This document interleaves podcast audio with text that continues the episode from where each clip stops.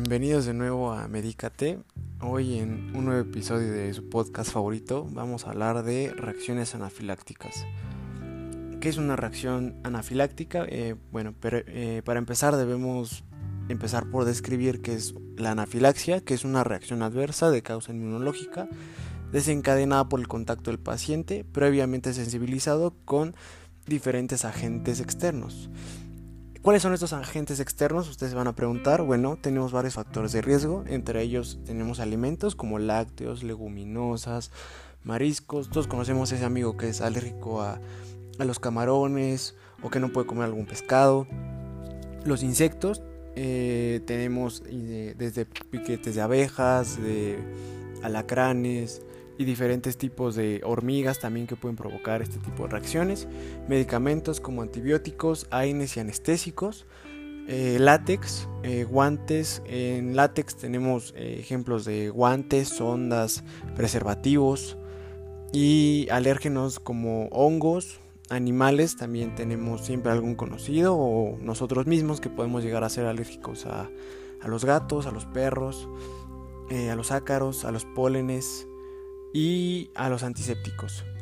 Eh, de igual modo hay cofactores que pueden afectar en, e intervenir en las reacciones anafilácticas como la edad, el ejercicio, la ingesta de alcohol, el uso de, eh, drogas recreacionales, el embarazo y bueno, no debemos olvidar eh, que el asma, el asma grave no controlada es un factor de riesgo de anafilaxia grave.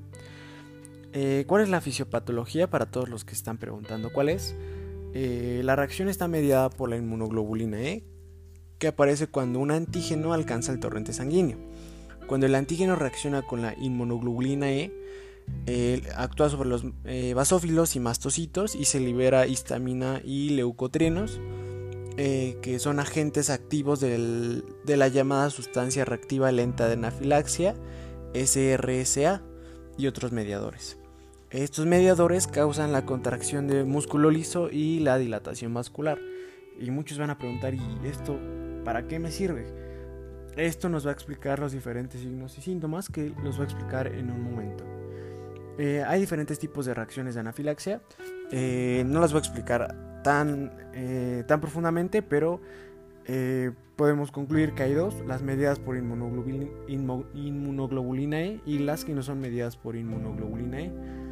Algo que tienen en común ambas es que hay una activación de la tirosina sinasa y la afluencia de calcio en mastocitos y basófilos, lo que producen una rápida liberación de mediadores performados asociados a gránulos, que fueron los que les mencioné hace rato. Diagnóstico. El diagnóstico es meramente clínico, se basa en, en la historia clínica del paciente y debemos apoyarnos en la identificación de patrones de signos, síntomas y sobre todo el contacto a la exposición de un alérgeno que son los que ya mencioné igual en hace ratito. Entonces, pues con eso podemos hacer nuestro diagnóstico. Signos y síntomas. No existen signos y síntomas de forma universal. Como bien sabemos los pacientes son todos diferentes. Lo único que todos tienen en común es que hay una rápida progresión de la gravedad. Eh, como síntomas eh, los agrupé en cinco. Tenemos síntomas mucocutáneos, que pueden ser la urticaria, el prurito, el eritema y el angiodema. Eh, la segunda categoría es síntomas respiratorios que pueden producir rinorrea, estornudos, congestión nasal, dificultad respiratoria e incluso ya el paro respiratorio.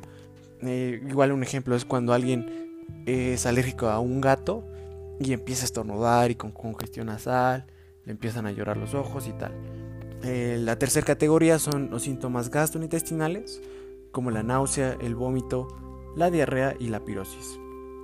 Eh, también podemos llegar a una cuarta categoría que son los signos y síntomas cardiovasculares, como la, como la taquicardia, la bradicardia, el síncope, el mareo, arritmias cardíacas e hipotensión.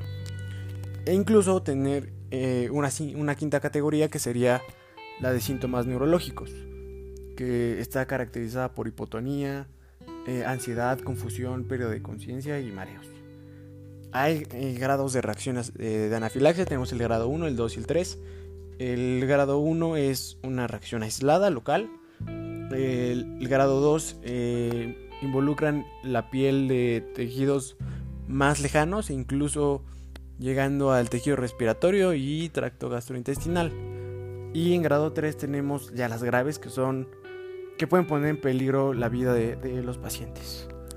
El tratamiento. Eh, obviamente el tratamiento depende de, la severidad del, paciente.